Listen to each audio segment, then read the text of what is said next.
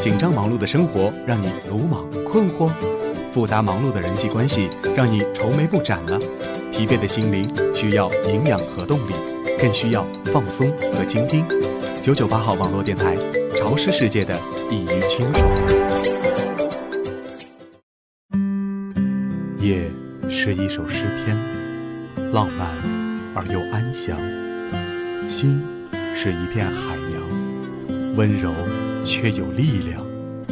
用孤独的心灵寻找孤独的港湾。晚安，地球人，地球人，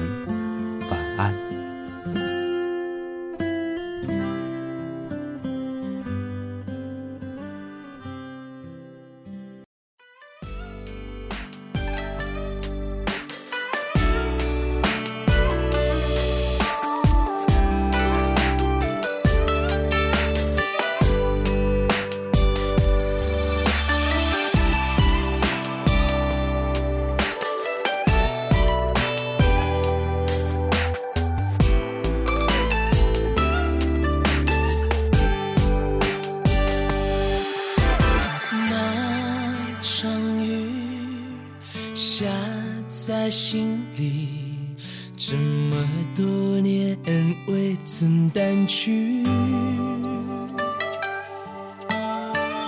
一面之缘的相遇，决定来世今生的宿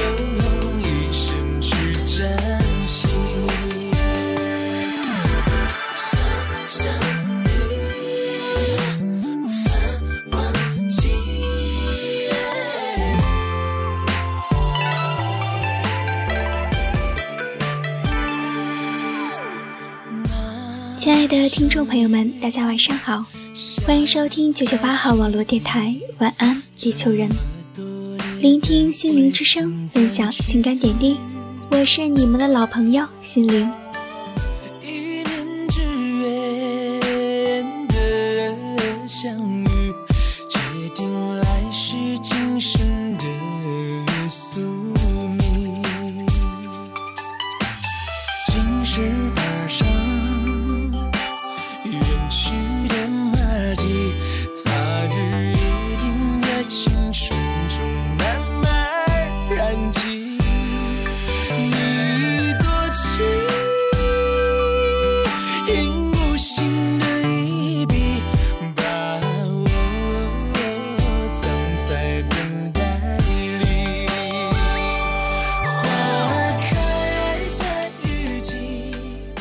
三月，烟雨朦胧的江南，吾在那湖畔与君相识。那时的他乃一代俊美帝王，而吾却只是一个小小的清秀佳人。与君相知相识，爱慕在我们之间悄悄的到来。九月进宫为妃，乃当朝宠妃之一。进宫的自己犹如一杯纯净的水，刚进宫就如此受宠，因此惹得各位家人心生妒忌。御花园如此美丽，伫立群花之中，百花争艳，却争不过那高贵的牡丹。迎面而来一位俏佳人，一看原来是比自己早进宫几年的雨妃。听闻雨妃嚣张跋扈，欺压弱小嫔妃，仗着自己在宫中屡得圣宠，微微一笑，便走过去请安一声，礼数周到。却被他尖酸刻薄的话语打住，被他嘲弄一番，骄傲的如一只开屏的孔雀，与吾擦肩而过。宫中嫔妃并不友好，但能与君日日相向，便是最大的幸福了吧？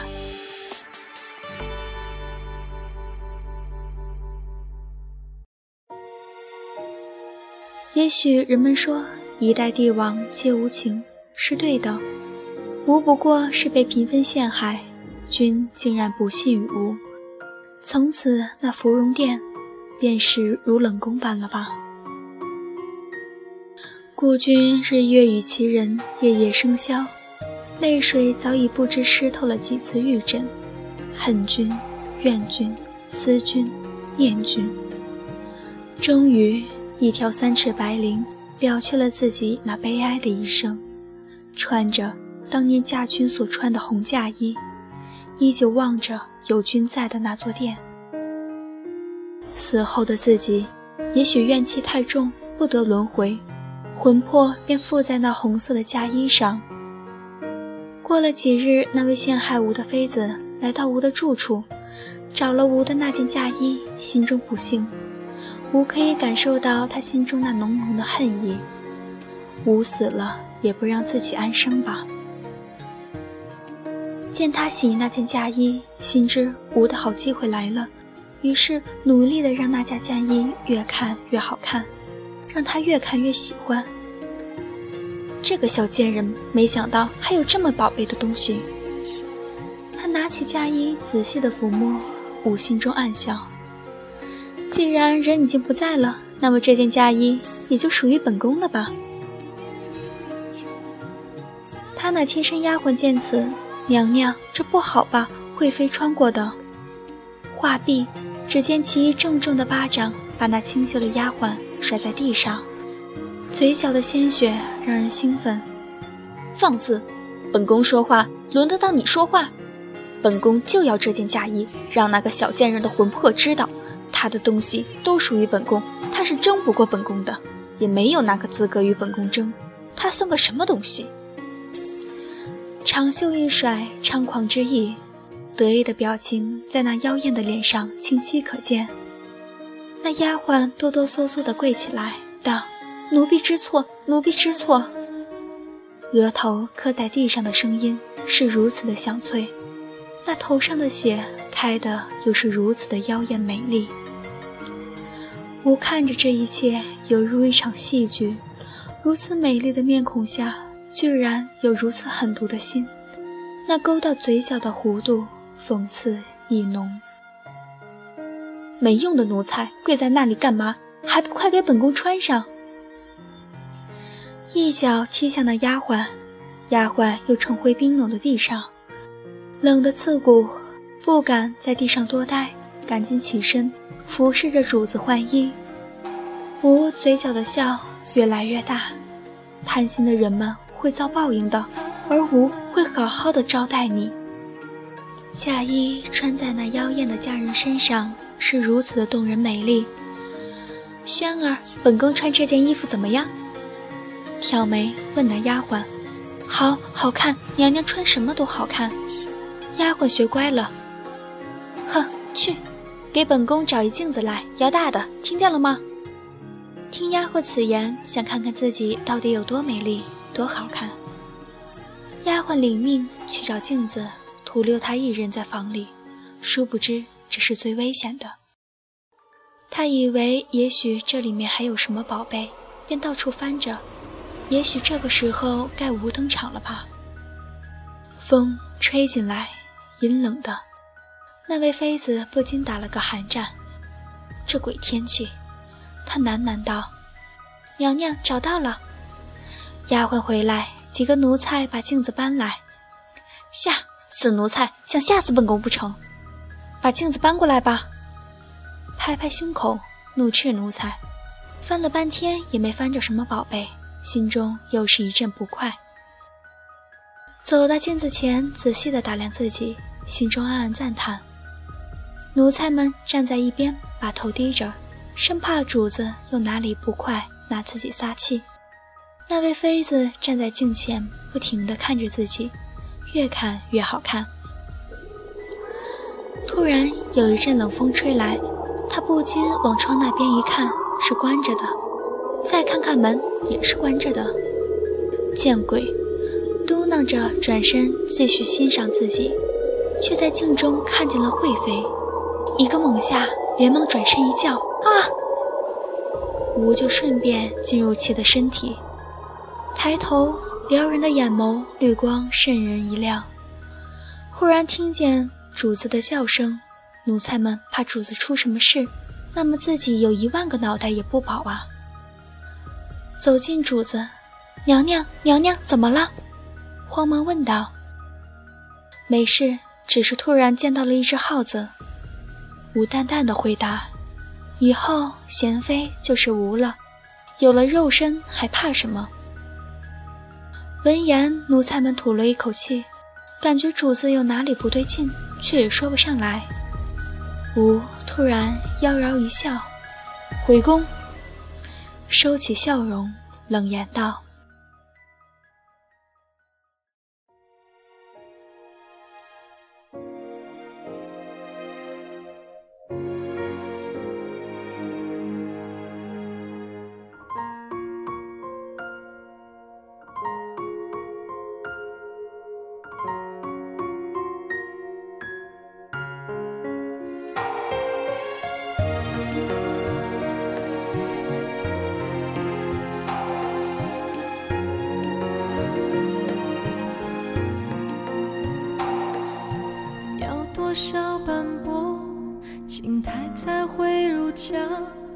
多少淤泥才会撑起纸伞。落花在庭外，又依稀了几番。流水送走呼唤，我不忍想。风轻绕河岸，也唏嘘了垂杨。你低头唏嘘了那些过往，且朝暮各自闯。悠然的旧时光，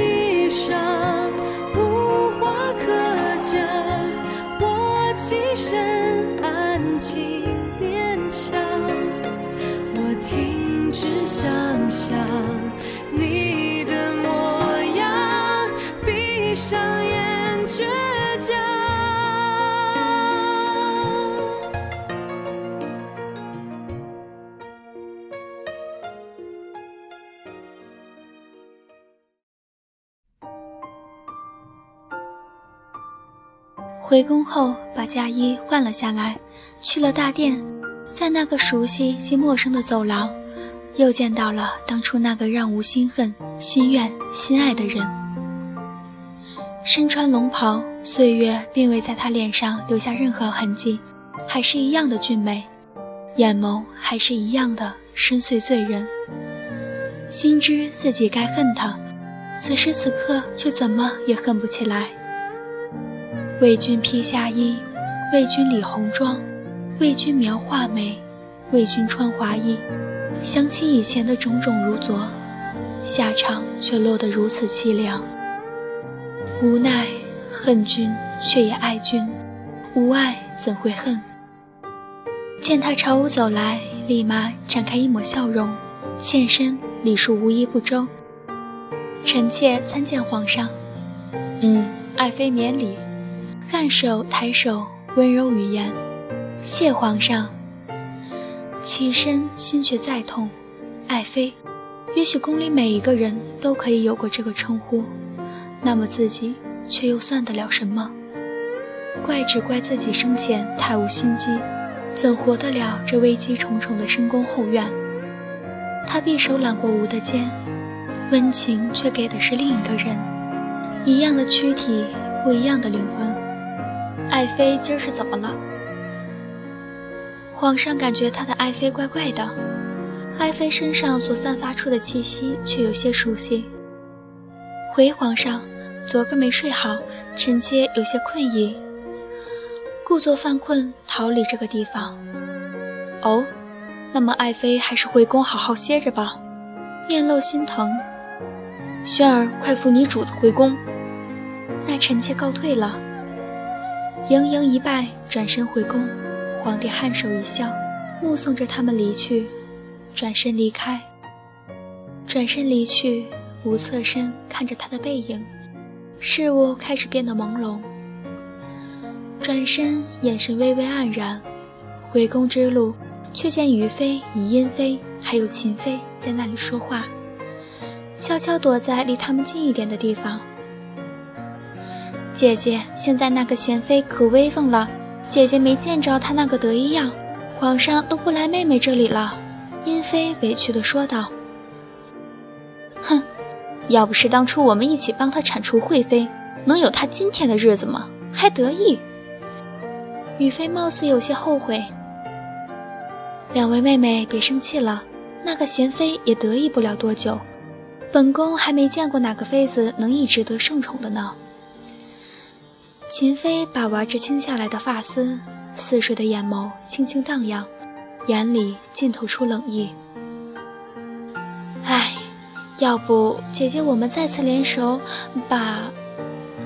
殷妃把手扶在雨妃和秦妃的手上，狠道：“如是说，不暗暗点名，三位却已知其意。”微微颔首，听到此。吴嘴角勾出一抹冷笑，主子，他们。轩儿小声说道。吴给了其一个闭嘴的手势，退后几步，然后缓缓地走向他们，像没事一般。他们见吴一来，立刻假装喝茶。哟，这不是贤妃妹妹吗？雨菲开口，声音酥软撩人，带着挑衅。其他二人挑眉看着吴。给三位姐姐请安，微微一欠，红唇轻启，免了吧。三位高傲抬手，起身淡笑。不知三位姐姐在这聊些什么？看样如此开心，可否说给妹妹听听，也一起分享？柔柔的声音，眼眸却闪过一丝危险。没，没什么。三位脸色一变，难道他听见了？大胆！本宫与两位妹妹谈话，也容你禀报。秦妃回神，怒斥道：“妹妹不敢，妹妹只是想关心一下。倘若姐姐不想说，妹妹也不为难姐姐了。”水光微微在眼眸里荡漾，委屈语气：“怎么？你说这话好像本宫欺负汝似的。”雨妃挑眉，冷言：“吾低头不语，微咳。”妹妹身体有些不适，先行告退，不想再与他们争论。好吧，下去吧。殷妃淡道，转身回宫，临前侧眸对他们勾出一抹冷冷的弧度。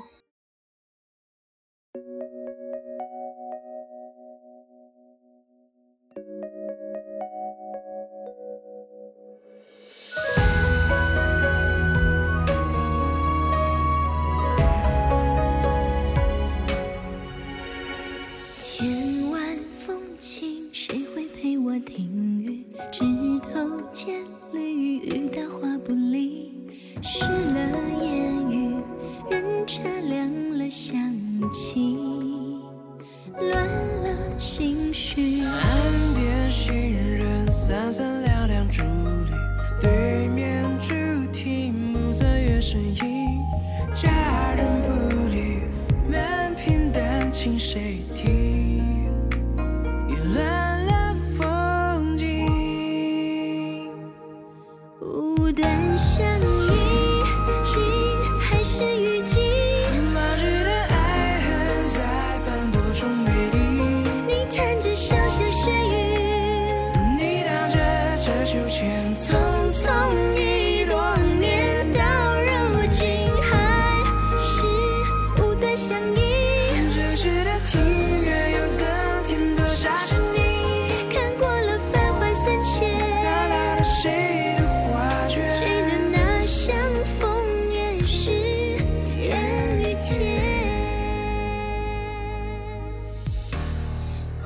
是听到这里，又要跟大家说再见了。至于贤妃究竟结果如何，雨妃和其他的嫔妃又会遭到怎样的报应？而惠妃的一抹孤魂究竟何去何从？那么下周同一时间，请继续关注我们的晚安地球人，心灵将与你们一起走进红嫁衣的故事，聆听心灵之声，分享情感点滴。无论你是开心的、难过的、沮丧的、无助的，请一定要记得收听九九八号网络电台，它会带给你心灵上的慰藉。你的成长之路一直有我们的陪伴。下周同一时间，我们不见不散。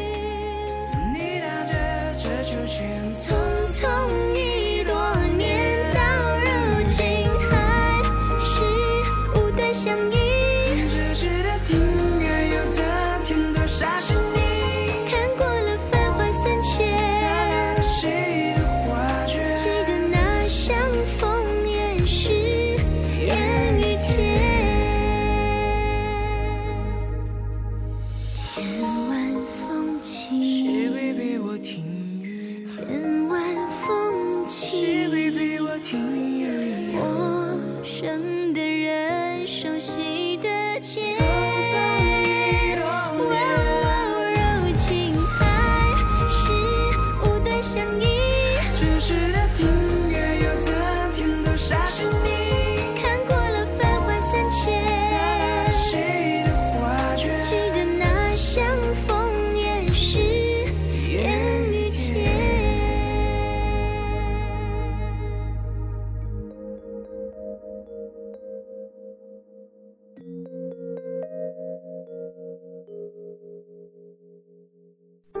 晚安，地球人，Sweet Dreams Baby。